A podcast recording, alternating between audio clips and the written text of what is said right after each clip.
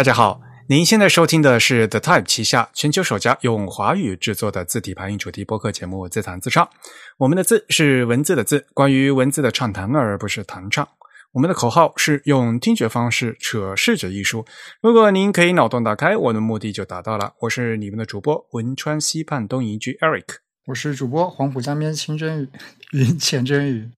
虽然在荔枝 FM、网易云音乐、微信小程序还有小宇宙这些都能收听到我们的节目，但是还是强烈的推荐大家使用泛用型的播客客户端来收听自弹自唱。毕竟我们是独立的播客，而不依赖于任何一个平台。我们主站的地址呢是 thetype 点 com，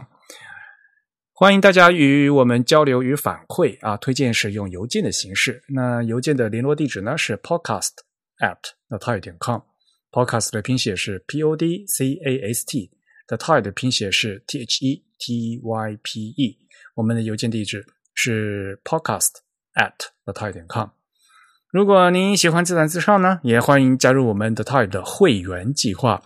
比如我们的这个播客呢，只有声音没有图像。但是呢，如果您加入我们的 Type 会员呢，每个月我们会有这个会员通讯啊，我们的会刊。那会刊里面会有我们自弹自唱这个播客的扩展阅读，那大家就可以一边啊看这些图文，那一边听节目，也许会有更大的收获。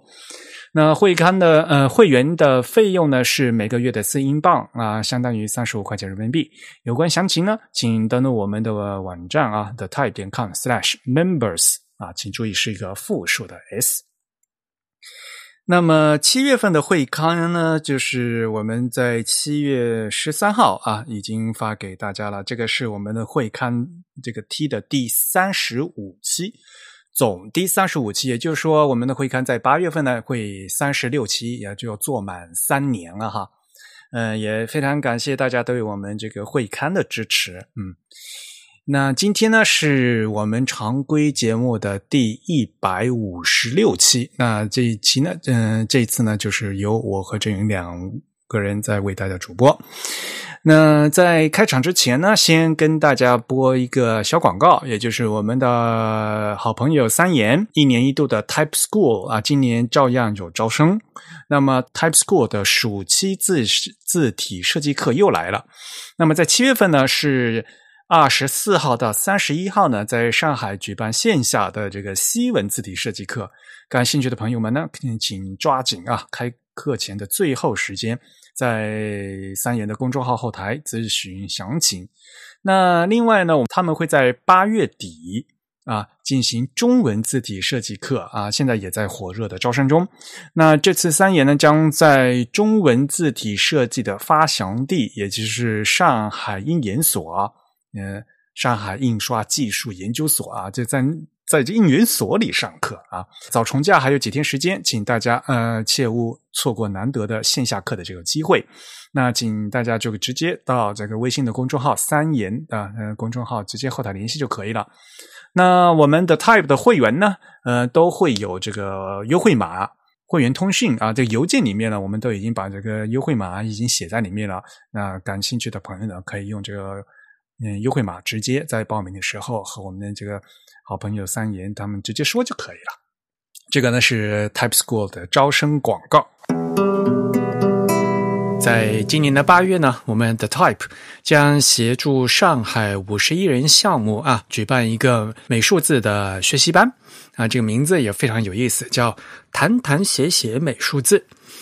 那其实这个名字呢。是来自本期学习班的这个特邀指导老师李树德先生啊，他也是呃非常经验丰富的一位老师。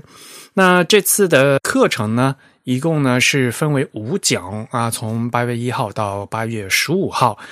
我们虽然招的人不多啊，一共呢是招十个人，但是呢，我们宁缺毋滥，可能呃需要大家呢要有至少三件自己的手绘平面作品啊，还要有一些报名陈述和自我介绍。那这次呢是由五十一人主办，那用我们的 Type 呢是出版合作，报名时间截止呢是七月二十五号或到额满即止。感兴趣的朋友呢，嗯，请快尽快报名。那我们非常推荐，这将是新老世代美术工作者的一次一次互相学习、教学相长的一次课程啊。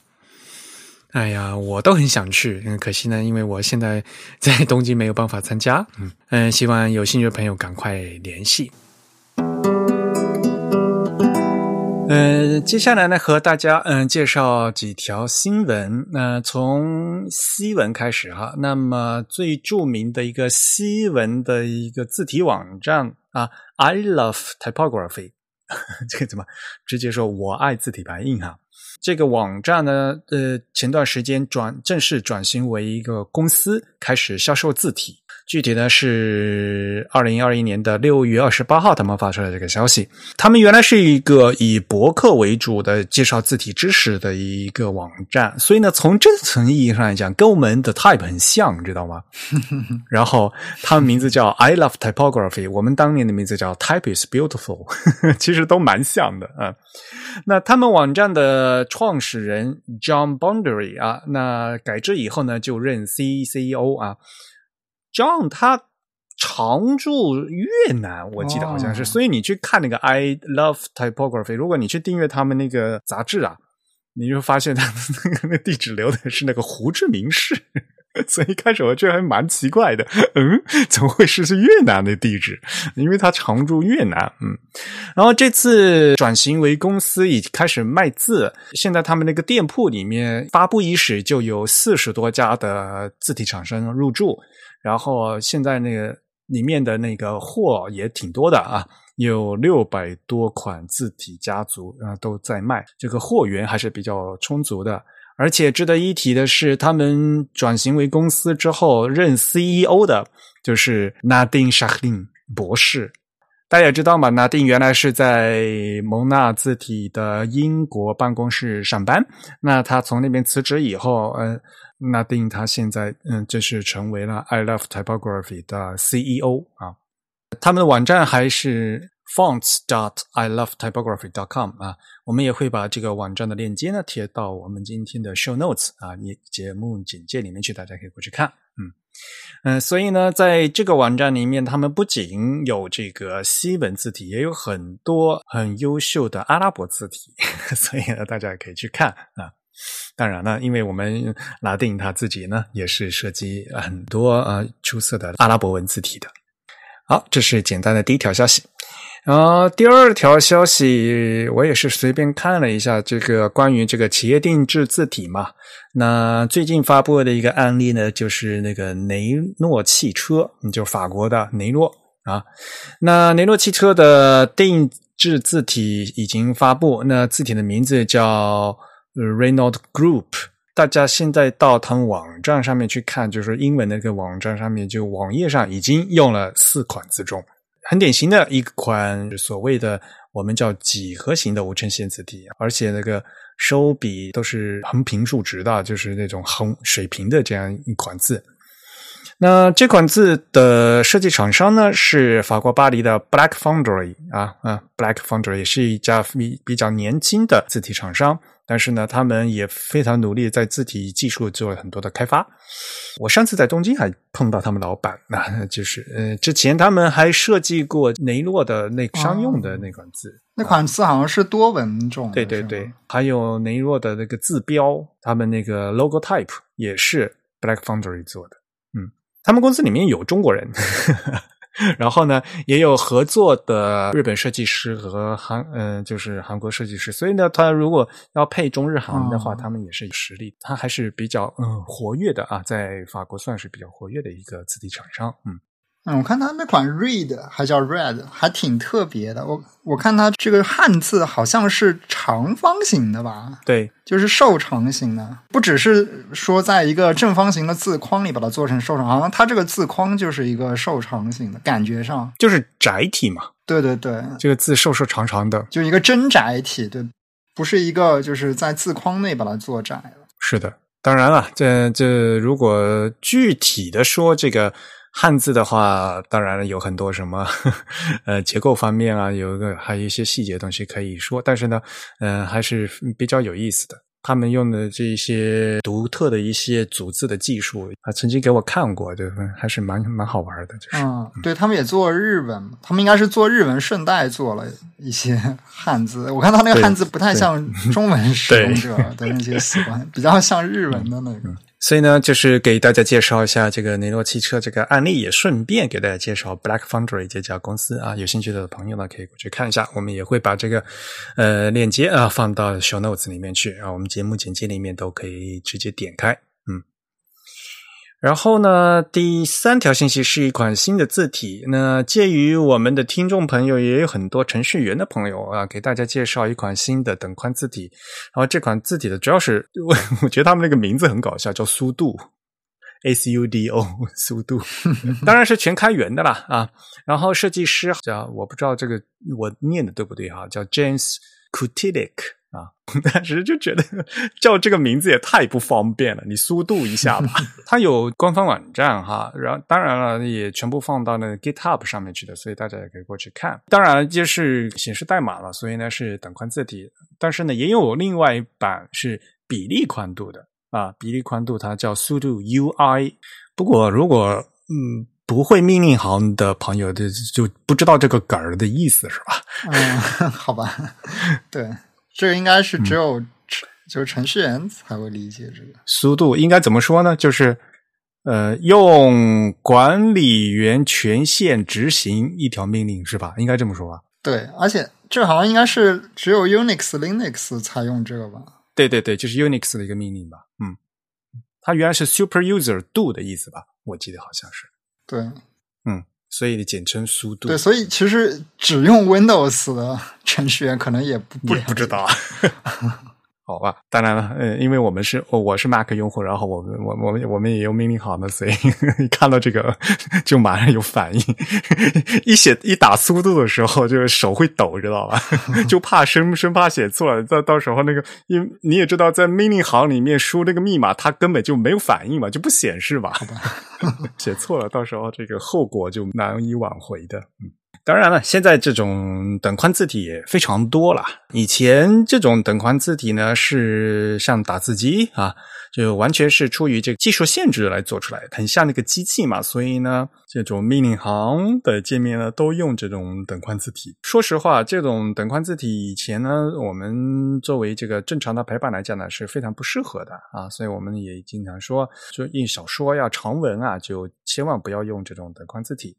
可是说实话呢，像我们的程序员日理万机，一天到晚在屏幕上看的都是这种代码，都是这种等宽字体，所以现在反而 看等宽字体看习惯了，也就习惯了，也也也也就不觉得很难读了。嗯，甚至呢，到现在呢，就是一些做等宽字体设计的师，嗯，设计师呢，还会把什么各种各样的盒子啊，各种各样的，就是让代码也变得是稍微容易。让人阅读的这样的一些本不应该出现在这种本宽字体里面出现的这些字形，也放到这个等宽字体的字体里面去啊，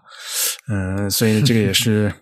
嗯，有人赞同，有人反对啊。我我是反对那一派的，等宽自己就应该做的等宽，你就不要搞那些盒子，要不然他到时候那个看那看代码，有时候写的时候都都不知道你这个到底是箭头还是真还是连字符还是这个这这分都分不清楚的时候。好，这是关于这个等宽字体的消息。最后呢，和大家聊个消息是日本这边，大家可能知道山浦康平先生，这非常著名的。呃，日本老一辈设计师了。嗯，前段时间呢，日本的武藏野美术大学啊，我们经常简称武藏美。嗯，他们新开通了一个山浦康平设计档案，把他的作品全放在上面了。预计呢，将会包括山浦康平先生嗯设计作品。当然，大家也知道嘛，他有很多哈。嗯，除了什么书籍设计、杂志设计，还有海报啊、平面、什么唱片封面之类之类的，都会放上去，以及非常珍贵的他的一些相关资料，呃，像草稿啊、手稿啊，还校正纸，啊以及他这个设计过程的，这都都会放上去，以及他本人的一些藏书啊，都也也最后也都都会放上去。那当然了，这个数量是非常庞大的。第一次公开的呢。是他本人选择的一些呃，挑了一些这个书籍设计的作品先放上去。现在上面大家如果这个网站进去看的话呢，有一百八十六份，就是他设计的那个书籍设计啊，非常经典。他应该是作为日本设计师最直接把 CEO 的从包豪斯到后面的这典型的网格设计引入到东亚之后。结合这个东亚方块字的这个特征，运用娴熟的一位设计师，嗯，也是我个人非常喜欢的一位设计师。里面也可以学到非常多的东西。那武藏美这次能把这杂的这些东西全部啊，呃，大规模的放到网上上去，也是功德一件啊。有兴趣的朋友可以过去看。当然了，目前呢只有这个日文啊。他这次做的这个网站还是非常有特点的，稍微在这个交互界面上还嗯还花了一些心思。我个人觉得没没太大必要就是了。对，而且好像呃性能优化了有点问题，我总觉得。反正我访问这个网站就速度很慢，就浏览器会感觉卡卡的。然后有时候交互有一些问题，就是一进去的话，你就发现它会把好多这个书籍摆成一个圆球状嘛。对吧？然后你要通过点啊，然后通过这个鼠标的滑轮滚动才能进行详情。然后有时候你发现点不到，或者看 看这个详情，就是不知道怎么操作。有时候就是 整个档案呢，现在还在不断的更新过程当中啊，所以呢，嗯，我们也是继续期待吧，嗯。好，那新闻就和大家讲这么多。那么接下来我们就要进入今天的主题。那今天的主题说什么呢？我们上一期呢，请到了 Anyway 到 FM 啊，我们的有台主播 JJ 一起聊了 Inter 这款字。然后呢，真宇也说，其实说到底，大家对这个 UPM。这个概念其实并不是非常熟悉。虽然我们在这上集已经讨论了，呃，Intel 那款字用了一个很奇怪的 UPM 的一个设置，但是反过来，这 UPM 到底是什么东西？其实我们并没有说的特别的详细，也没跟大家认真解释过。所以呢，今天我们特地再倒回来，花一期时间和大家讲一下这个 UPM 的一些呃具体的一些知识和一些问题。当然了，上期因为有嘉宾在，然后呢，我们也跑题好了很多。有些东西我后来剪辑的时候才发现，其实啊，好像说的都不大对。就比如说你们在说那个 Kerny 的时候，就调那个字偶间距，你们应该想说的是那个视觉吧？你们都说成了 Auto。对对对，主要是我说错了。嗯，这些应该是被我带偏了。对我，我想我想说的是，就是它那个自动的那个是调。调字距的功能，但我一一下子没想起来它的菜单里叫什么名字。对，我知道你想说的是通过阿杜比的算法自动帮你调字偶间距，对对对，呃的这样的一个功能，这样一个功能在 Illustrator 里面是叫视觉啊，因为 Illustrator 里面还有另外一个选项叫自动啊，对对。这个自动同样的东西，在 InDesign 里面，它不叫翻译成不叫自动，它叫亮度。对对对，自动那个词其实不太对。Illustrator 那个菜单有点问题，感觉。哎，是首先我要吐槽，就是为什么同样都是阿杜比他们自己家，他们 Illustrator 里面翻嗯这个翻译的和那个 InDesign 翻译的不一样，就同样一个功能，同样一个菜单的同样一个地方 啊，InDesign 里面它翻译成是亮度嘛，也就是 Illustrator 里面的自动，它的这个意思就是调用这个字体设计里面原来的 Matrix 的那些度量的调用这个字体本身的信息。啊，所以叫自动啊，然后阿杜比的那个算法呢，他们管嗯，阿杜比那管那个叫视觉，叫 optical 啊。然后嗯，上期节目以及之前我也说过很多次了。理论上讲呢，我们作为用户来讲，我们先调用这个字体设计师帮我们预先做好的东西啊，所以呢，在 Illustrator 里面应该先调用自动啊，就是先把这个预设值先调出来啊。在印叠站里面，呃，如果是西文排西文就用度量，如果排中文的话，应该选用那个度量紧罗马字，应该是亮度，不叫度量，亮亮度紧罗马字。这样的话，那个西文部分呢，它就可以按照就可以调出这个字体设计师预先帮你做的这个 kerny 的值啊，字偶间距值。嗯，如果你觉得不好的话，然后你在后面自己自己选。但是呢，你可以先把嗯字体设计师帮你预设好的先调出来啊，是这个意思。嗯嗯，所以这个作为上一期的这样一个补充，嗯，的这是另外一件事情啊，就是那个字偶间距那个菜单的事情啊。好，那么接下来呢，我们就来进入今天的主题啊，到底什么叫 UPM？嗯，那 UPM 到底这个概念，其实我在上期也和大家稍微提了一下，其实就是呃 unit per EM，对吧？就是在一个 EM 里面有多少个单位，它其实是一个相当于一个密度的一个概念。然后 EM 是什么呢？呃。呃，我上期节目就是说，这个其实是一个全身或者一个叫全宽或者叫一个全角啊。大家如果去查字典呢，比如说对于一个十二 point 的一个字的话，那么其实一个 em 就是宽十二 point、高十二 point 这样的一个正方框所占的一个面积啊，就原来叫 em，嗯。嗯，因为在活字里面是在就这个正方形的一个活字的自身嗯自身啊，所以呢，当时你也可以也可以叫它全角，但是全角这个词呢，其实是日本人呃发明的啊。这个角其实是这个正方形的意思，就是整的一个正方形的意思。那么呃，对于中文来讲呢，其实就是字框。嗯，说到底其实就是字框。嗯，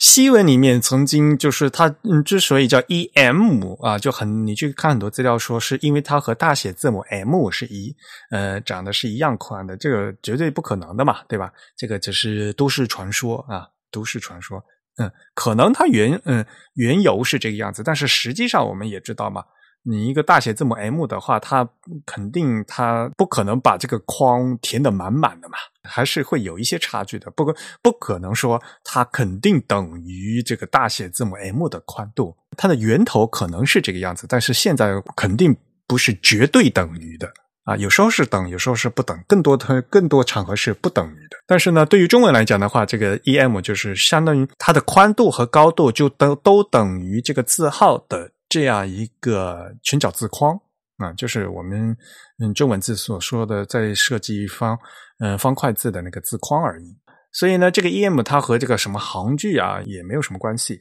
也是一个非常基础的概念。就是在中文设计中文的时候呢，我们虽然的框有这么大，但是我们不可能把字设计的满满的一个框嘛，对吧？所以呢，呃，中文的字我们管这个实际的那个字的大小叫字面啊。这个字面和字框呢，它是不一样的。框是只是外框，只是那个格子，而字面呢，只是那个里面那个字的大小啊。所以呢，呃，在中文设计的时候，总是非常嗯在意这个字面率的问题。这个字面占这个后面的外面那个框的百分之几啊？啊，百分之九十二啊，或者怎么怎么样啊？这是这个中文字面框的问题。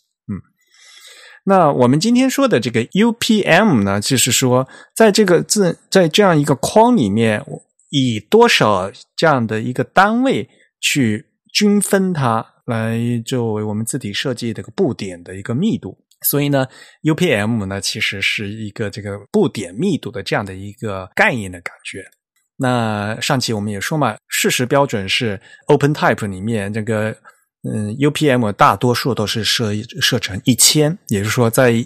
呃一个方框里面呢，就是一千乘一千啊，大家呃有有这么多一千乘一千这个布点的位置可以的进行布点，在画画字的时候，而呃 TrueType 的字体呢，绝大多数都是用这个二零四八。为什么是二零四八呢？我们上期节目也说过了，因为 TrueType，呃，当年微微软在做 specification，它在就下定义的时候呢，它首先是很嗯纠结，它一定要是这个二的正整数幂，就是二的倍数啊。所以十进制的话就是一千嘛，对吧？但是如果是二进制的话，就不是这个一千，而是一一零二四啊，这最接近的啊。然后呢，又又是。二的倍数的话，微软他们当年就选了更为精密的那个二零四八啊这样的一个数字啊，这这这只是现在这个嗯常用的最常用的这样的一个标准。呃，其实说实话，在很多情况下，绝大多数的字体设计师也就沿用了这样的一个标准啊，嗯，绝大多数的字体设计师，因为他们都在，比如说在 Mac 上面，他们选嗯用这个 OpenType，然后呃他们在画曲线的时候，又都因为都是画的一个所谓的三次的。嗯，贝基埃曲线、贝塞尔曲线、贝基埃曲线啊，都一样。嗯，那么他们一般来讲都是选择用这个 OpenType 的一千乘一千。绝大多数人也也从来没想过为什么啊，反正这个就是呃基础设基础设定，你新建一个字体，然后一般来讲就大家都这么用了。但是如果你一定要问这个 UPM 大概是什么样的一个感觉的话，其实。我觉得，如果是平面设计师的话，可能可以和这个 Photoshop 里面的那个什么所谓的画布大小相类比。当然，UPM 最像的是等于是那个分辨率，最像是那个分辨率。但是呢，其实你设了一个一千一乘一千或者二嗯或者这个二零四八乘二零四八，其实你就等于定义了一个画布的大小，然后你可以在上面画画。那那你设计的字呢？其实就相当于你一个画像啊。当然了，呃，大家也知道吧？如果你在做呃图像调整的时候，有时候你要调的是画布的大小，有的时候你要进行缩放的时候，调的是画像的大小，对吧？画像就那么大，你要把这个画布弄小的话，你可能就会面临你需要裁切的问题，或者说画像本身不变，然后你把画布弄大，那就出出现白边了。那你是不是后面你要有？这个缩放的问题啊，那个缩放的话，其实就是这个画布的嗯，这个精度会发生变化了。如果是真正的这个图像的话，它其实每次都要经过算法在实际的再把你重新再上格化、再渲染过一遍嘛，对吧？嗯，所以这个是图像的事情。那么在字体里面呢，你比如说你准备在一开始预设的时候设了这个 UPM 是二零四八。那其实呢，在字体设计软件里面，其实帮你就准备了一个二零四八乘二零四八的这样一个画布，那你就可以在以这样的一个密度上面的进行布点。但其实它是可以超出这个范围的。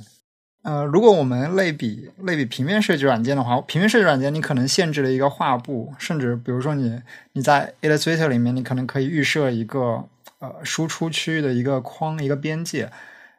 一般来说，我们会默认你的图像最好不要超出那个边界，或者在 Photoshop 里，你超出画布，其实图像会直接被裁切掉。但是在字体里，其实你是可以突破那个 EM 的框的，因为是的，对它其实更像是一个网格，对，就它更像是一个你把这个网格的密度设的多大的这样子的一个参数，对。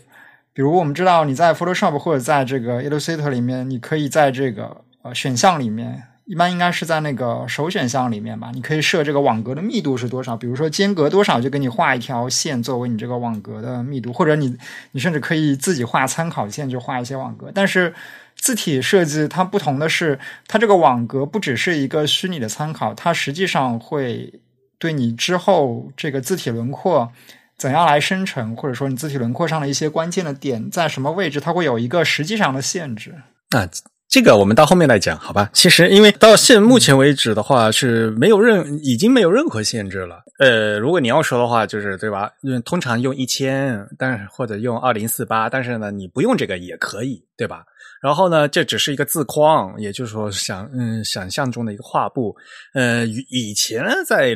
老式的这些字体设计里面，一般来讲，那个字呢，都必要画在字框里面的。可是实际上现在呢，你随便超出字框，这个字体是呃，这从技术上也是完全也都是可以的。对对对，它它可能有点像这个 Illustrator 里的那个框啊，就是你可以把你的图像画到那个框外去。以前是原则上你还是乖乖尽量放在框里面的啊，没有必要的话还是不要。以前是完全是不行的，但是现在就是完全就都都可以了，因为这个框其实只是一个相对的一个概念。呃，你定的这个框其实是给排版引擎排字用的一个那个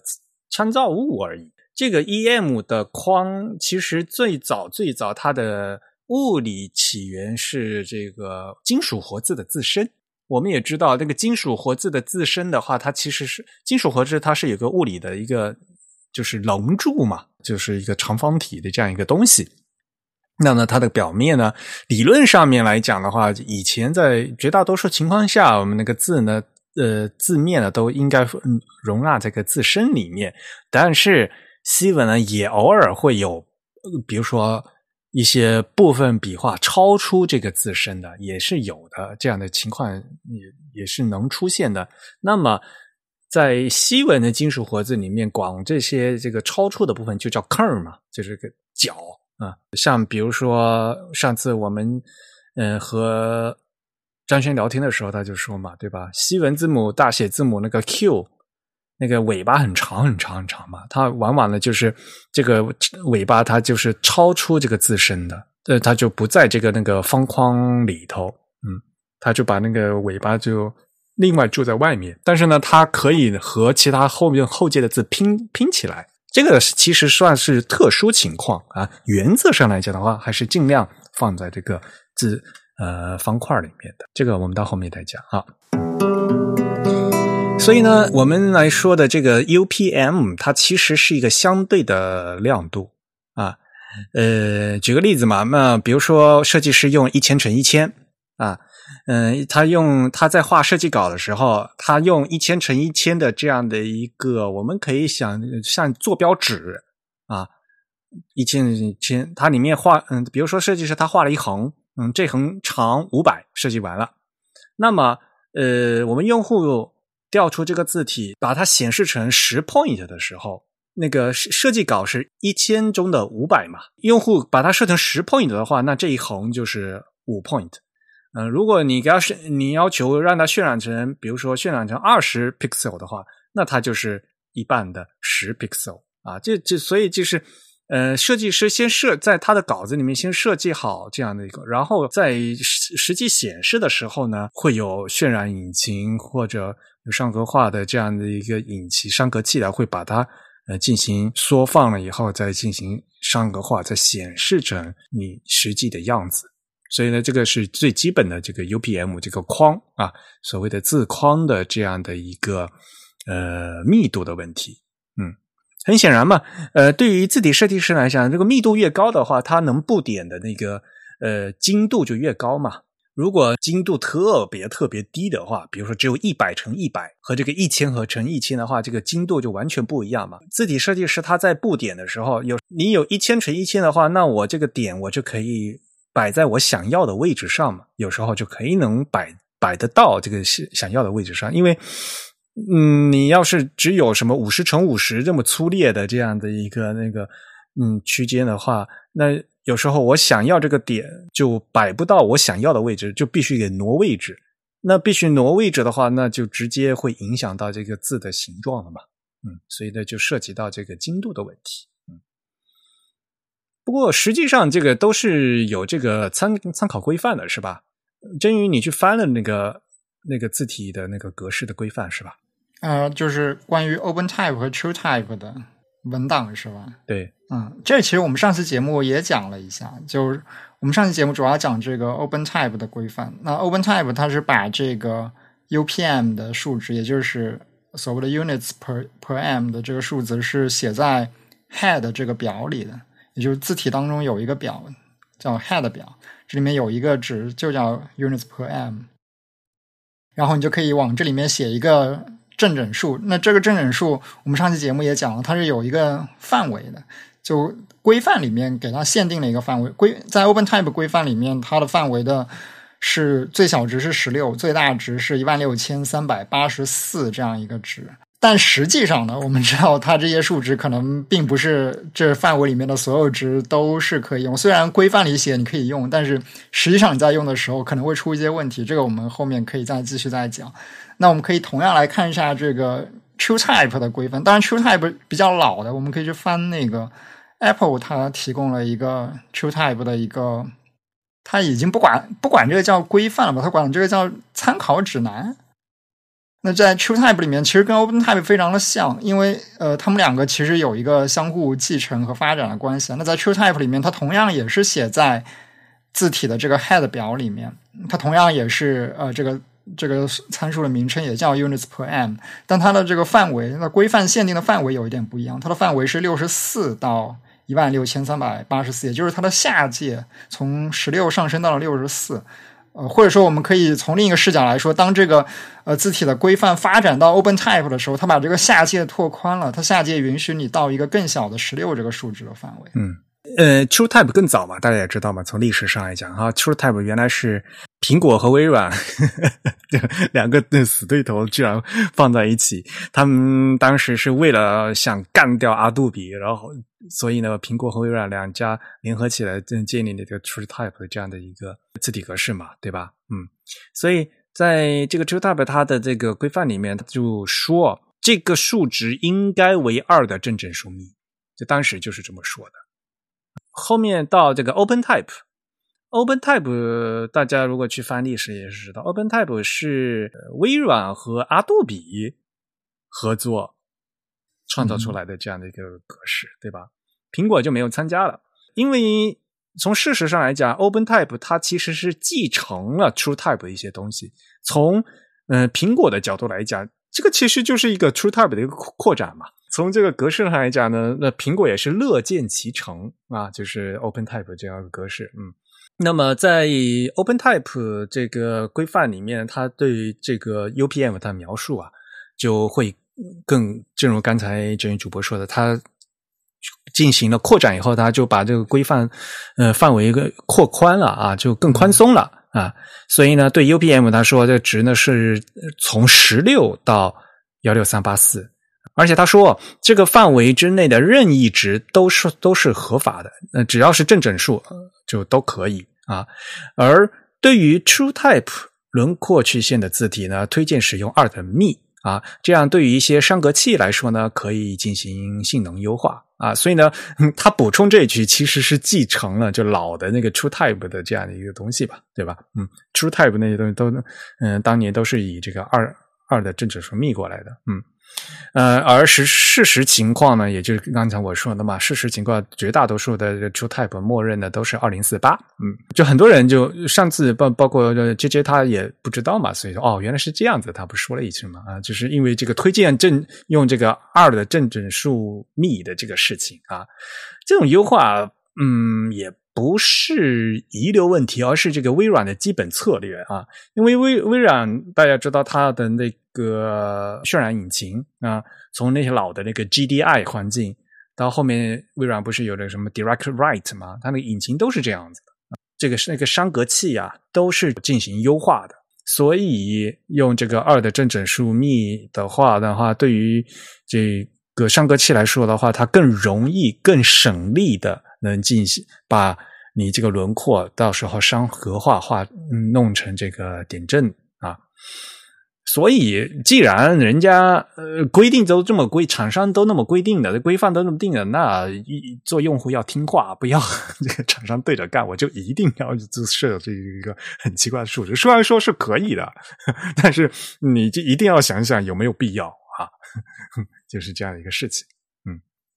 那 OpenType 大家也知道嘛，它其实是一个那个封装格式，所以在 OpenType 里面，你它既可以容纳呃 TrueType 的这个曲线，就是我们所说的那个二次被 GI 曲线啊，也可以容纳后来阿杜比，因为是阿杜比后来参加了嘛，所以呢，阿杜比他们用的是这个三次的被 GI 曲线嘛，啊，C 就所谓的 CFF 轮廓嘛，对吧？那阿杜比他用那一千啊。那是因为阿杜比他们之前最老的那个 PostScript 啊，他们那个 PostScript 语言那个 Type One 的那些字体啊，一直都是用一千，这个也都是这个呃老习惯了啊，所以呢就一直都是用一千。嗯，对，这有可能甚至是一个规定，也说不定。对，因为其 PostScript 是 Adobe 垄断的，所以它完全有可能只将这个数值认为某一个数值是合法的。那当年你想阿杜比，就因为有了这个 PostScript。有这个语言，然后才才有这个 PDF 这个格式的吧，对吧？而且从真正从这个技术上讲，其实 PDF 格式是 PostScript 的的的里面一个子集的一部分。所以你这个呃，如果不遵守这些规则，到到时候呢，就是我后我们后面也会讲，就是如果你到处改的话，就是 这个生成 PDF 都会有问题。嗯阿杜比它一直都是，因为它是从这个 PostScript 过来的，它就一直都是用一千到一千啊。而且说实话吧，就是你不用二进制，用这个一千到一千，这说实话，对于十进制对于人来讲的话是比较方便的啊。二进制是对机器比较方便，所以微软它一一直要规定要用那个二的倍数，是因为是二进制，这是对机器算法比较方便。而说实话，一千这个十进制对人比较方便，所以大家到目前为止，比如说在这个呃阿杜比软件里面，比如说我们我们要用那个 kerning 或者 tracking，对吧？阿杜比那个软件里面，它都是以一千为单位的嘛，这样的话就比较容易算呐。那比如说一千，然后如果我要给它挤掉挤掉一个半角的话，那一千的一半就是五百嘛，对吧？如果要挤个四分，那就是二百五十嘛。这个对于人来讲就比较好算嘛，对吧？嗯。你要是总是用二进制，哎呀，二进制的那个几个四分空的话，你要算成是四分之一是多少，就是还还得想一想，就是不是不可能的，但是你得脑子还得想一想，对吧？嗯，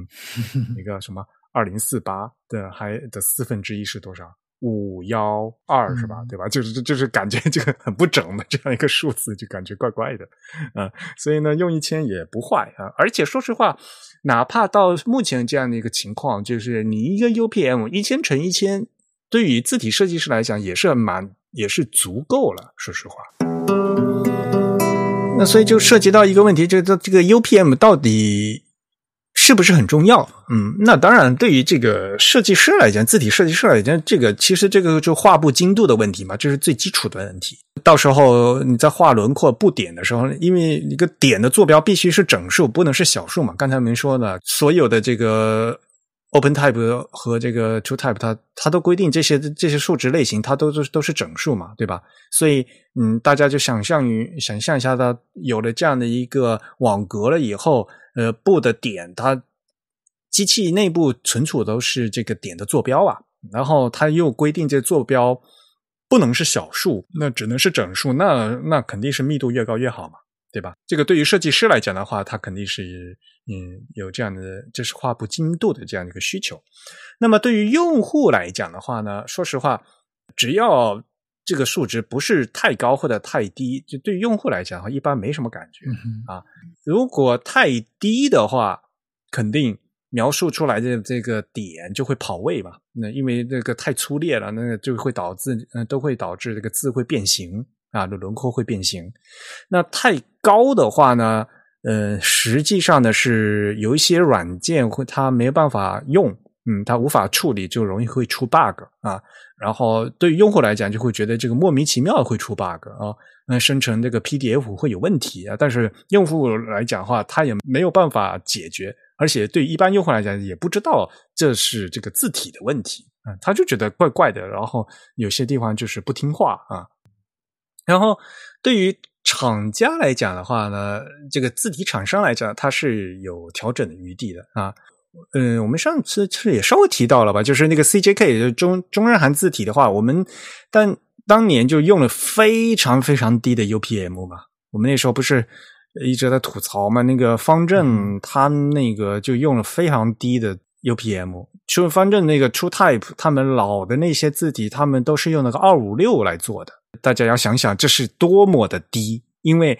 刚才我们说了，True Type，嗯，一般来讲，现在的字体是都是因为它要二的正整数倍吧，所以一般来讲，大家都会按照这二零四八、二零四乘以二零四八这样的网格密度去画。而方正为了压缩，把这把这个二零四八、二零四八的这样的一个密度压缩成了二五六乘二五六，这简直就是不是一个级别的了，就压的特别的厉害啊。嗯，但是它压成二五六也是也是有它的道理的。为什么？因为为什么是二五六？因为二五六是二的八次方，刚好是一个字节，就是一个 byte，就是从八位变成一个 byte 嘛。说实话哈，你压缩你从二零四八里压成幺零二四啊，是也是是能压，但是呢，并不能压的非常多。如果你要压的要有。显著的变化的话，就是明显的你要压到二五六以下，啊，这样的话才会有显著的效果。这样，因为你明显能节省一个字节呀。是因为有一个参数，它那个它那个存储空间是动态分配的，是吧？就应该是存储字体中某一些数值，这个坐标值的那个那个数值。我们知道，就是呃，这可能要程序员才能理解。就是我们知道你在计算机里，呃，每一个存储的具体的这个变量，给它赋一个值，其实这个变量它是有一个。所谓的数叫做什么变量类型的？而这个类型其实它要给你分配一个固定的存储空间。比如说，我给你分配一个呃八比特的，或者还是一个十六比特的，甚至是一个三十二比特的。但是有一些变量呢，它这个它这个程序它会预先设定说，这个变量可能可以是八个比特，也可能可以是十六个比特的。但是，一旦来说你你给这个数值。你给这个变量赋了一个，呃，你给这个变量预留了一个十六比特的这个空间，但是你存的这个数可能很小，远远不需要占用这个十六比特的空间，你就可以把它呃表示出来了。但是，一旦计算机给你分配了这个空间之后，呃，它它很多变量它就不能再收回这个空间，所以说你一定依然要占用这样的体积，就很浪费啊，就是嗯啊对，呃，其实我们可以解可以讲的更。容易一点，就比如说，呃，刚才我们说吧，所有的这些字体画的字体其实是不点嘛，对吗？所以呢，这个字体，呃，我们要存储的是这些点的坐标。如果你把这个密度哈设成一千乘一千的话，比如说那乘一千，我假我随便说啊，假想这一千乘一千里面正中间有个点儿，它的坐标是 x 轴和 y 轴坐标是五百五百，那。如果你不用这个一千的 UPM 这个密度，你要换成高密度的，你比如换成二二零四八，呃，这个二零四八嘛，那同样同样这个点，你在这二零四八的密度的话，你要记你要记录这个点的位置，这个点同样是一个点，同样一个位置，但是呢，你要记录的话，你就要记成幺零二四幺零二四了，对吧？原来是五百五百，你要记成二，现在就要变成幺零二四幺零二四。这很显然的，如果你用十进制的话，你明显的原来用三位数就可以保保存，现在你就就要用四位数了。电脑存的都是这些数字，那你这个数字当然是位数越是越小越好嘛。嗯嗯，这个嗯，这是一个最基本的道理，就是能节省那么一，这只是节省一两位的问题。如果你要节省到一整个字一整个字节的话，那肯定是要压到这个二五六啊，这样的话就可能压压到很。很小很小，那就可以节省一整个字节。这样的呢，省是省了，为什么呢？因为大家也知道中日韩这些字体，呃，里面有很多字，对吧？每个字里面又有很多的个点，所以呢，想压缩这个心情是可以理解的。但是压成二五六了以后呢，就就会出问题。很简单，macOS 它现在 macOS 自带，嗯，也也有自带那个方正的那个兰亭黑嘛。对吧？大家去下这个兰亭黑方，这个方正给 macOS 提供的这个兰兰亭黑有三款自重，这三款自重这些字都是只有二五六 UPM 的，非常低啊。这样呢，为这样以至于你去看这个兰亭黑里面的句号，你把那个句号放大，你就会看得见，这个句号都不圆。它那个句号，因为它又是 TrueType 的。然后就还因为它是 true type，它还不是这个三次这个被嗯被 GI 曲线，还是二次的被被 GI 曲线。你可以看，你可以发现那个句号，那个上下左右是尖的，都都不是圆的。对，我我以前记得好像他们发，他们很后来，我记得当时我们给那个方正新书送好像做过评测。对，当时他们发给我们的那个测试版，最开始是一个 TrueType 格式。对对对，我们当时看了一下，就觉得它的曲线质量是不是有问题？后来他们就又发给我们那个 OpenType 格式的，就会好很多。对，这个大家可以去看我们的 Type，但当时给嗯方正新书送写过一篇那个呃评，就是测评嘛，那篇文章也是也挺长的，嗯，好多年前了哈，嗯。所以呢，这个就是方正当年他那个封装的一个那个，嗯，可以说是他们公司的内部的一个规定吧，嗯，而且为什么呢？说实话，这个东西你放在正文，你根本就看不出来。就是比如说你的正文的话是五号字，或者你嗯，你比如说你放到十六 point 这样的看，哪怕二十 point，一般人是看不出来的。但是呢，如果你拿去做海报，给它放到巨大无比。然后一个然后就你就发现这个字这个跑这个点是曲线是变形的，嗯，所以呢，如果现在大家有 Mac，呃，比如说你你可以看一下你这个电脑里面的一个呃方正难题黑啊。如果是 Mac 是在那边下的方正难题黑，它默认带的那个就是二五六的，就特别低的。你打个句号，然后你再把这个句号放大、硕大，就放了好几倍。你打开一看，你就发现那个那个句号那个圆就就根本都不圆，它是带四个尖儿角的。嗯，反过来说，这是设计师他自己手抖画出来的吗？不是的呀，因为绝大多数设计师他在画的时候，一般来讲，现在的设计工具一般来讲都是这个三次贝贝基尔曲线了，贝塞尔曲线了啊，画的时候都是用这个三次曲线画的。当它转成这个二次曲线，然后呢，在经过这样的 DUPI 的这样的一个算法的压缩以后，这个点就跑位了。就不得不跑位嘛，因为你这个密度变低了以后，原来我设计师想把它放在正确的点，但是因为你的密度太低，没有办法放到这个正确的点，这个点就必须挪位，点一挪位，你这个曲线就变形，然后你的东西就这个字就变形，所以呢，说的就是这样一个事情。不过现在来讲，方正终于改了，就是像嗯，最近他们的那些新的那些字体来讲的话，又我我去看了一下，他们现在方正那个网站上，嗯，比如说方正字库，他们现在也可以直接下到新的字体啊，也可以直接下到那个 OTF 格式的，就是呃，就不是 TrueType 曲线的，也就是以 CFF 的那个呃曲线的字体，能够直接下了，它也放到网网上可以下下来了。就对于设计师，他不都都给免费下的嘛？私个人用的话，都都几乎是免费的嘛。嗯，但现在他那个 UPM 都是设成一千的了。好，接下来我们再说另外一个问题，也就是刚才郑宇提到问问题，就说我这个 UPM 我画的这个字框啊，比如我比如说我设成了一千或一千或者二零四八乘二零四八，我设计的字体不能超过这个字框吗？答案是。否定的，其实这个框无非是给你预设了一个这样的一个框而已。然后实际上呢，它因为它涉及到的是那个点的坐标啊，实际上就用这个坐标是这个你在摆这个字的时候，在字体嗯在排版的时候，呃排版引擎要要用的啊，它是因为排版引擎它排的是字框，按框来排。至于你这个字面在相对于框的位置。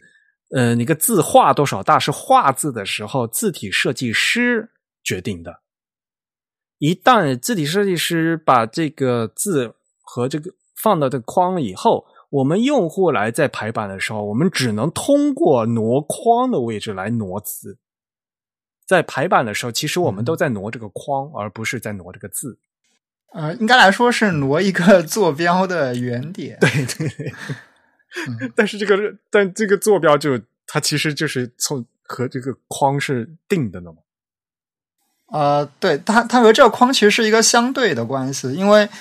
呃，你也可以不把这个坐标的原点，你甚至可以把这个坐标原点放到这个框外。是的，那对，这这是事先是定下来的嘛。但是你一旦定下来了以后，你再排的话，就是对，就就这个框就不能变了嘛。对对对。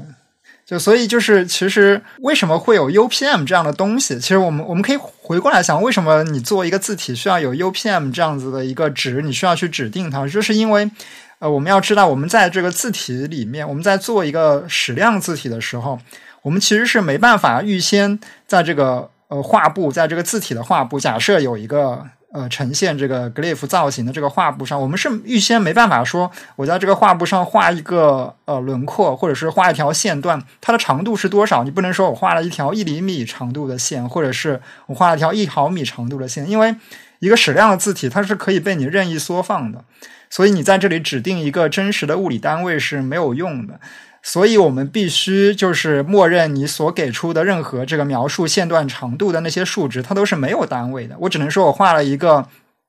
十个基本单位长度的一条线段，但是这个十个基本单位长度它到底应该变成多少长度？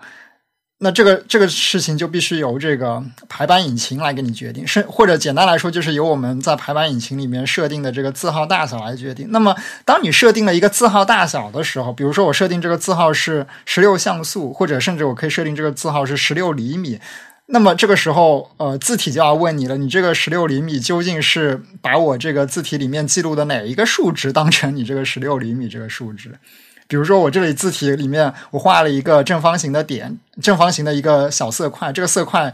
呃，它记录的是这个色块的长度是十个单位乘以十个单位的。你现在这个排版引擎告诉我说，我现在字号是十厘米，或者说我的字号是十个 point，又或者我的字号是十个像素，那字体就要问你，呃，究竟我这里面哪一个数值是是你说的那个十厘米、十像素，或者是十 point？所以，为了能让这个字体内部的这些数值跟外部的这个排版引擎能有一个沟通，我们就需要用 UPM 这样一个。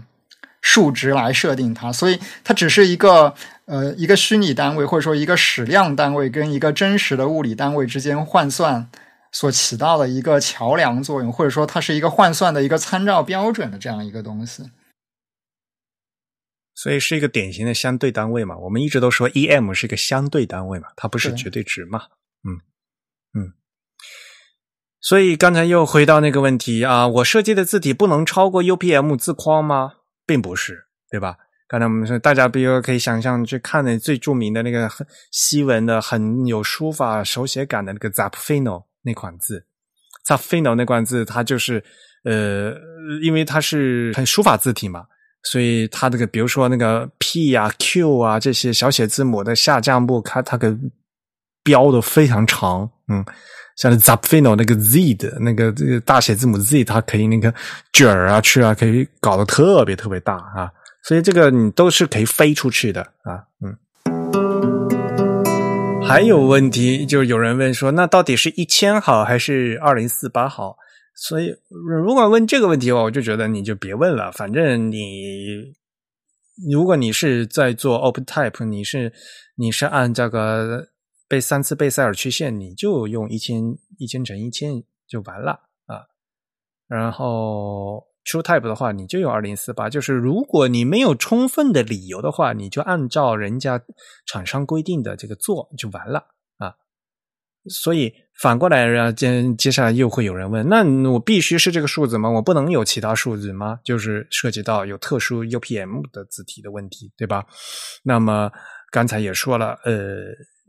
原则上是允许的啊，但是呢，你还是这句话，你要有足够的设计理念，然后让你觉得呃，这个是换成其他数值是有必要的，那你再那再进行做啊。就像我们嗯上一期节目跟大家介绍，拉斯姆斯安安德松他设计的 Inter，因为他的设计理念是最早是要为十一渲染成十一像素。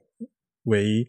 呃优化的，那么所以他就希望呢，最他的这个字体在设计稿的阶段呢，就要是十一的倍数，然后呢又要为啊这个二的正整数比嗯来整除，所以呢，他最后决定呢就是做成把 UPM 设成了二八幺六，嗯，然后上次那个真爷说吧，就是。嗯，John Hudson 他的那个 Slab，他也是用了一个很特殊的 UPA，对 UPM 对吧？这里是多少？反正他是设了他的那个字体有两个视觉字号嘛，一个是十三，一个二十七。他设的两个数值分别是十三和二十七的倍数啊，一个是七百八十，另一个是八百一十。就是你事先有这样的一个设计理念，那你而且在做做字体的时候，事先把这个初始设定全部设完了以后啊，那所以后面的字，嗯，后面所有的字都按这样做的话，那样是没有问题的。但是，比如说已经都已经画画到一半了，这个字体都画到一半，突然想说，我执意要修改 UPM 怎么办？呃，说实话，尽量不要做这种鬼畜的动作，这样的比较容易出问题。但是你要，你一定要这样做的话，你单纯像刚才我说的，你单纯你这个画像不变，你单纯改这个画布大小的密度，其实说实话是无所谓的。但是实际上，绝大多数人在改完这个画布大小的时候，他其实还是想要缩放的嘛。对吧？它不会直接就把这个布剪掉，嗯，它实际是想把这个画像在那去缩放，你一缩放就会涉及到这个布点的问题，然后这个你就要考虑到这个点会不会偏移的问题，这偏移的时候还是不是要你想要的这个造型的问题啊？因为说实话，如果让电脑自动缩放的话，就会有跑位的可能。哦，并不是说一定会跑，但是呢，就会有跑位的可能。比如说，你把一千原来的一千乘一千改为两千乘两千，这样的就整的这样缩放的话，其实这个就不会跑位嘛。对，而且因为其实我们还要考虑一个问题，就是通常你现在做了很多字，无论你是 auto 的还是手工的，它都有 hinting 的数据啊，hinting 而这个 hinting 的数据其实是比较依赖你具体的坐标轴的这个。呃，数值来做的很可能，所以对拼性的数据可能也会有一定的影响。如果是对这个字体技术不大熟悉的，我们还是要说一下，这个 hinting 就是叫什么渲染提示啊，就是我们当这存储的是轮廓是矢量字体嘛，但是你渲染成这个点阵的时候呢，要挪位啊，这个怎么挪啊？就是。可以进行人工干预啊，这个人工干预的这个提示呢，是一些计算机指令啊，这是要另外存储的。一些操作系统或者像比如说微软的话，它是非常依赖于这些 hinting 信息的啊，所以呢，要另外写这些嗯 hinting 信息。那写了以后呢，它肯定要占占用这个存储空间。有一个设计师，他曾经做过一些很极端的这个字体压缩实验啊，就是。他去实际去做了字体，然后他改了这个 UPM，然后改完了以后再存储一下，比较一下看能能节省多少这个存储空间啊。我可以把这个链接也放到这个 show notes 里面，大家可以过去看啊。他设计了一套这个图标字体，所以呢里面有很多各种各样的图啊。然后他通过他改了这个 UPM 之后，然后在这一块然后去看能节省多少的。呃，这个他好像他的那个测试结果是节省了好几个 KB 签字节啊，他他那个测试应该就是用的是你最早说的，就是他把那个数值，他具体是把那个数值缩小到二百五十六了，就是其实就是从那个呃怎么说呢，就是从十六位转成了八位了，它只需要八个 bit 来存那个坐标轴的数据了，嗯，对，所以这些存坐标轴的那些数据的。呃，占用空间就可以砍掉一半，其实相当于它用一七九二 UPM 和这个压缩压到了二五六 UPM，这样的话，它就节约了十五个 KB，这是他的做的一个实验，那大家可以过去看一下。嗯，所以还是那句话，嗯，就是如果你要压缩的话，那肯定，嗯，要压到二五六的话，就会这个效果会非常非常的明显，因为你就节约了一个字节嘛。嗯，对，但这个我不知道是不是仅限于 TrueType，或者说。你仅限于你的字体轮廓是用那个 Glyph 那个表来存的，因为 Glyph 那个表在 OpenType 规范里面有明确有明确定义，就是它那个存两个 coordinates，就存两个坐标轴，分别是 x coordinates 和 y coordinates 的这两个就坐标呃这两个对这两个参数呢，它的这个参数类型都它的这个变量类型都有两种，一种是呃 u int eight，就是 u int 八，一种是 int 十六，u int 八就是无符号的八位的整数，一个是呃 int 十六就是有有符号的十六位整数，就这两个分别是一个是占八个 bit 的，一个是占十六个 bit 的，就是它们两个的空间大小其实差了一半。嗯，但我不知道如果你你用那个 CFF，也就是你用 PostScript 的时候会不会不一样？这个可能要去看 Adobe 那边的规范，Adobe 有没有有没有这样子的这个。呃，可变空间的这样子的一些量，如果没有的话，其实它这个操作是没办法实现的，因为它其实是利用了规范中这个呃存储空间是可变的这样子的一个特性来来实现的。嗯，它用了另外一个机制，嗯，所以它叫 CFF 嘛，就是它是那个什么 compact 的这个 font，呃，这个 CFF 的 C 是 compact，它它它是有另外一个机制可以进行压缩的，但是它那个压缩的那个机制和这个不一样。对对对，而且因为呃，TrueType 其实是他们的曲线的表示都不一样嘛，就 TrueType 是二次的，而那个 PostScript 的其实是三次的，嗯，他们在数学表达上也是不一样。啊。所以嘛，我们首先是要呃先要记住点的坐标嘛，根据这个点的坐标，然后再去通套到那个 二次或者三次公式，才去描绘出这个这个曲线嘛，对吧？那反过来讲，那的确是了。呃，从这个基础原理上，你绘制一条曲线的话，同样一条曲线用二次的曲线来要三个点嘛，对吧？用三次曲线的话，需要用四个点来描述嘛，对吧？当然了，这到这这点和点的连接的话，它可能可以节省，就可以消掉几个点或者怎么样的。这这这还有具体的问题来讲，但是理论上也是这样的。所以呢，这个点的数目和这个位置也都都是不一样的。对，这其实已经是一个非常非常接近工程、软件工程的这样一件事情。这个我觉得好像很多字体设计师他们在画字都不知道这样一个基本原理哈，就是就是二次转三次和三次转二次，但是其实原理并不是那么难，呃嗯，当然很多事情这个东西就不需要自己是去担心了，因为现在很多这个工程事情都已经。就是去压缩掉了嘛？那然后从另外一个角度来讲的话，对于西文字体来讲，那可能节约那么几个 bit 的话，可能也不是特别大的一件事情。嗯，但是对于 CJK 字体的话来讲来讲啊，这还是非常大的一件事情。对，而且另外就是现在的字体设计软件，其实它本身，嗯，它可以帮助你去忽略这个问题，它可以让你不需要去考虑这件事情。所以改这个 UPM 啊，我觉得就确定就是不要随便乱改啊，因为排版引擎到时候是要看那个 UPM 来进行基础渲染定位的嘛。那一这就是一开始的定位要靠这个 UPM。那时候是你是看那个 TypeDraw，但他们那个讨论里面有提到啊，就是说最早早年的那个 Zapfino 放到 MacOS 里上面的时候，那当时还叫。就是最早的叫 O S Ten 嘛，MacOS Ten 里面去最早那个版本，一开始就努力的希望把这所有的字都放到那个字框里面去，而不要透出来。那这样的话，因为 Zapfino 的字很多都是笔画特别长的嘛，都要放到那个字框里面，就变成个字缩的特别特别小。所以一开始最早那个版本，呃，用户呢打字同样是十 point 啊。这个 Zapfino 的十 point 是这个字儿特别特别小的，然后用户就开始抱怨。苹果他们后来就是重新封装了一下，就是改了 UPM，然后这样的话，那些那些长笔画呢就直接透到那个字框外面去。嗯，那那这 UPM 重新封装、重新改过了，然后字就显得大了一些。这其实跟这个 UPM 没有没有直接的关系了，就是这这个其实是你这个画字的这个定位的问题。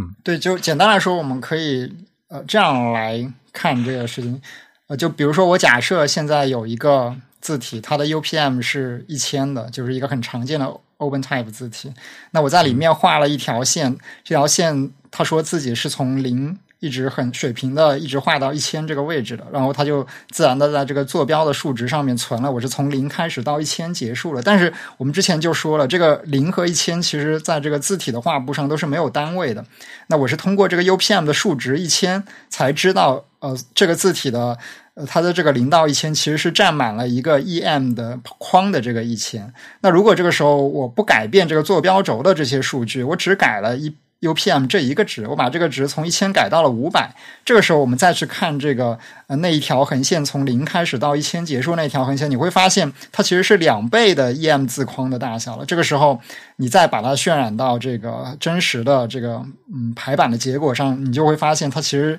要占了两个字的宽度了，就占了两个 EM 的宽度。这个时候，这条线就大了一倍。所以，呃，简单来说，我们可以通过这样一种不改变字字符的这个轮廓的其他那些坐标轴的数据，只改变这个 UPM 数值，可以实现一个呃，相当于像等比缩放的这样一个功能。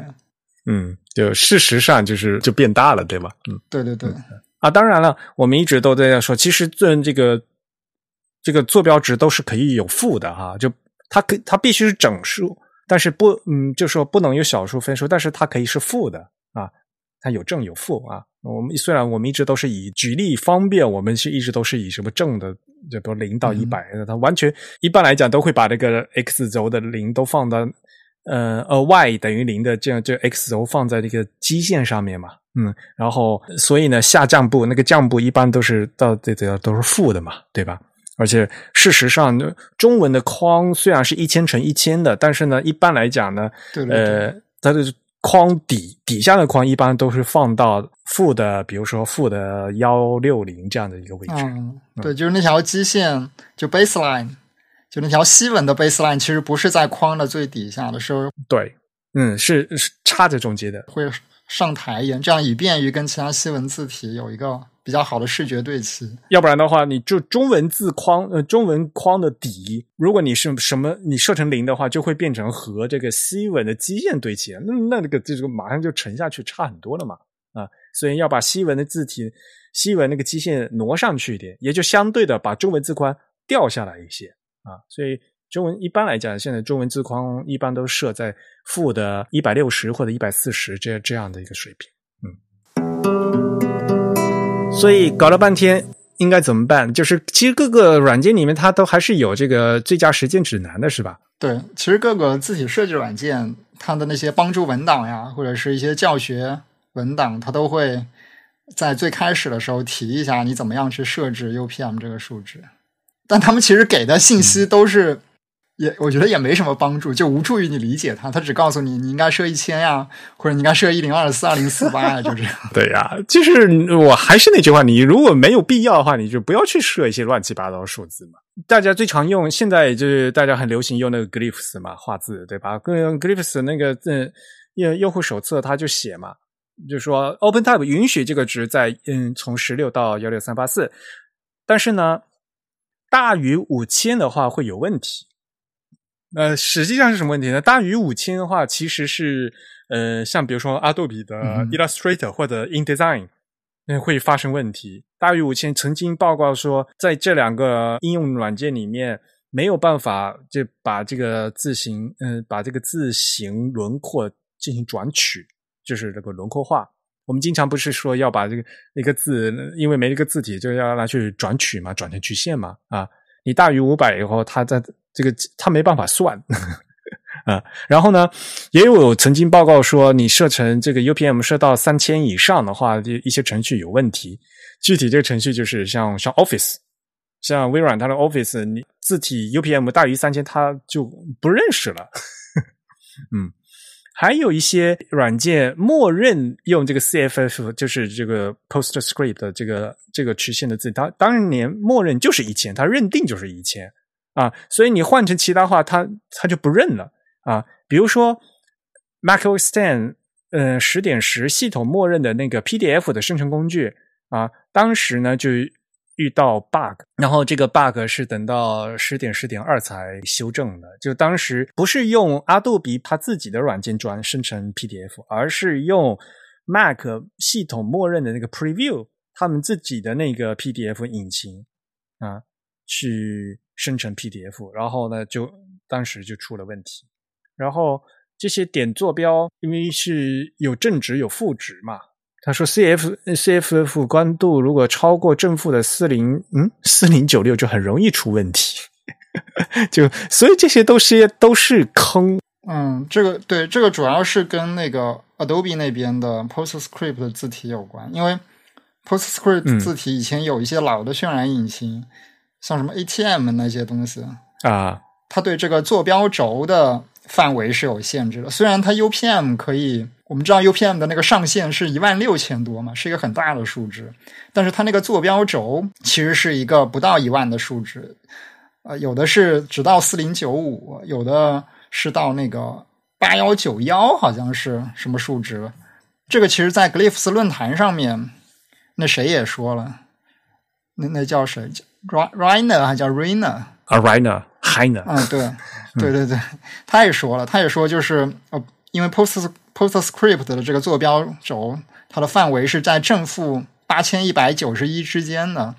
所以如果你你的坐标轴的数值超过了它的话，在有一些场合就会出问题。那么我们知道 UPM 的上限是一万六千多的，我们假设一个比较极端的，你设了一个 UPM 的值是一万吧。那你在这个 UPM 的范围里面，你就有可能画出一个，比如说从零到九千的这样子的一个 一条横线。那你这个坐标值有一段就会超过这个八千一百多，那这个时候就有可能会出问题。所以很大的 UPM 有的时候也会引起这样的问题。呃，大家一定要记住，PostScript 是阿杜比在一九八四年发布的一款页面技术语言，其实都已经可以说是化石级的了。嗯，当然，他当时设的这样，其实已经觉得是足够了，对吧？哪怕呢，我们现在呢也是呃进行了一些扩展，但是呢，OpenType 它这个 spec 它已经进行了扩展，对吧？关键的是 PostScript 与技术语言它本身是这样子，然后跟跟它后续的那些实现和应用程序也直接是要有这个相关联的，呃。哪怕呢，到时候这个 spec 已经扩展了，但是与它对应的那些软件并没有扩展，这样的话，你到时候做出来照样没有用。嗯，因为这这并不是说你一个 spec 能改的，能能改的，这是需要一一整个产业链大家都一起来对应才能实现的一个东西。你只要有一个地方写死了，最后做出来的东西就就是容易栽坑。对，而实际上像 PostScript 这么早期的技术规范，它之所以要设这些数值的范围，其实它的原因还是我在之前说了，就是在计算机里面，其实一个变量它的这个数值范围的上限，才是决定了这个变量要预留多少存储空间的这样一个数值。那我们知道，早期的很多这个计算设备或者是一些外置的这个硬件，它的存储空间，它自带的那个存储空间其实是非常小的。对，有的甚至只有几个 KB，或者是几十个 KB。其实以前我们想，我们以前拿的那个软盘也才没几个 KB 吧？应该是软盘不是一点四四 M 吗？啊，对，反正就是很小嘛，对吧？就其实就一千多个，不到两千个 K。所以，所以你想，就是如果你给其中的一个坐标值就留了很大的这个存储空间，那你，那你可能一个软盘 存不下几个字这样子，那这样子也不太行。所以，它必须要给这些坐标轴都限定一个。呃，有可能的，就是够用，但是又尽量小的这样一个数值范围。其实我们刚刚说了，这个八千一百九十一这个数值，你你给它加上一嘛，就八千一百九十二，它其实也是一个二的多少次幂吧？应该，就这些数值，往往这个上限下限的数值，往往都是一个二多少次幂，然后减去一这样子的一个范围。没错。啊，我刚才说的就是一般的那个三点五寸的软盘，呃，那个双面八十轨十八寸十八上去的话，一般存储量就是一点四四 MB，嗯，就是我当年用的，对对，所以我一直记得是一点四四 MB。我以前还用过七英寸的软盘，那种八英寸的那种那个超大的一个软盘，像个唱比唱片小一截的那种，吭哧吭哧的。其实说到这，个我想到那个大家如果看过《大曲都市》那个《啊 Arcade Typography》，其实他应该也也提到了，就是以前的那个游戏卡带，其实它的存储空间非常有限，所以里面的那个字体，它也需要有一些非常特殊的技巧去优化它。当然，它已经不是轮廓字体，它都是用具体的这个像素点来描绘它。甚至像素点、像素字体要更容易啊，因为它就直接记录这个像素轮廓的零和一嘛，亮和暗就直接可以存储出来。所以呢，它的那个存储空间是非常非常小的。而且可能大家也知道吧，就是 OpenType，我们现在用的 OpenType 这样的一个格式，它内部也可以接着存储这个点阵字的数据的。它其实是一个呃封装的一个格式而已，所以里面可以装好多乱七八糟的东西。它既可以装 TrueType 的曲线，也可以装 PostScript 的曲线，它还它还可以装这个点阵字的这个信息，都可以装进去。然后封装起来，你外面人看起来都是 OpenType 字体。所以说到底，这个 UPM 的话，它是一个我们在做字体设计时候的这个。所谓的呃全身宽度的一个密度相对相对单位嘛，对吧？Unit per em 嘛，嗯，所然后最后我们得出的结论就是不要随便乱改，虽然你可以改，是吧？但而且在你可以改的这范围内也是有一些限制的，就也不是所有数值这个范围内的数值你都可以使用，你用了某些很很极端的数值，可能还真的会出一些问题，比如。啊，有一些 PDF 阅读器或者是一些生成 PDF 的软件，它没法用你的这个字，或者有一些设计软件它会出 bug。对，然后比如说渲染那个字的时候，那个字就会跑位，那整个那个黑白会会错位啊，然后那个什么这个点啊会突然爆掉啊，这个就会会有各种各样莫名其妙的问题啊。对，这就是里面那个曲线跑位的问题。好吧，那我们今天的讨论就到这里结束。呃，我们七月份的会员抽奖已经抽出来了啊。呃，那我们其实的这会员的通讯里面已经发了。那嗯，七月的奖品呢，是我给大家准备的，呃，大家喜欢的藤田老师的那个 Q 明朝的爱之手提袋。这个这个手提袋，我我都好几年都放那儿，一直都没发出去，是吗？这被被真宇捂着。呃，对，就本来我们是打算给播客抽奖做礼物，但后来后来那段时间我们就推出了会刊吧，应该是，所以播客的抽奖就去掉了，就放到会刊里面，然后就一直没有用这部分礼物。不过那个那个手提袋还是那布料还是挺好的，挺好用的，我自己也在用。好吧，那也欢迎大家啊，继续参与我们的这个会员抽奖啊，只要是在籍的会员，我们每个月啊。在会，在这个会刊发出的截止日呢，我们都会进行会员抽奖。我们的播客呢是隔周二播出，那么我们的会刊呢会在每个月的这个隔周二的中间的那个礼拜二，就因为是隔了一个周二嘛，中间那期那一个礼拜没有播客的那个周二会发会刊。这话解释的好复杂，嗯。好吧，那郑宇，你收下为。行，那我们今天的节目就到这里结束。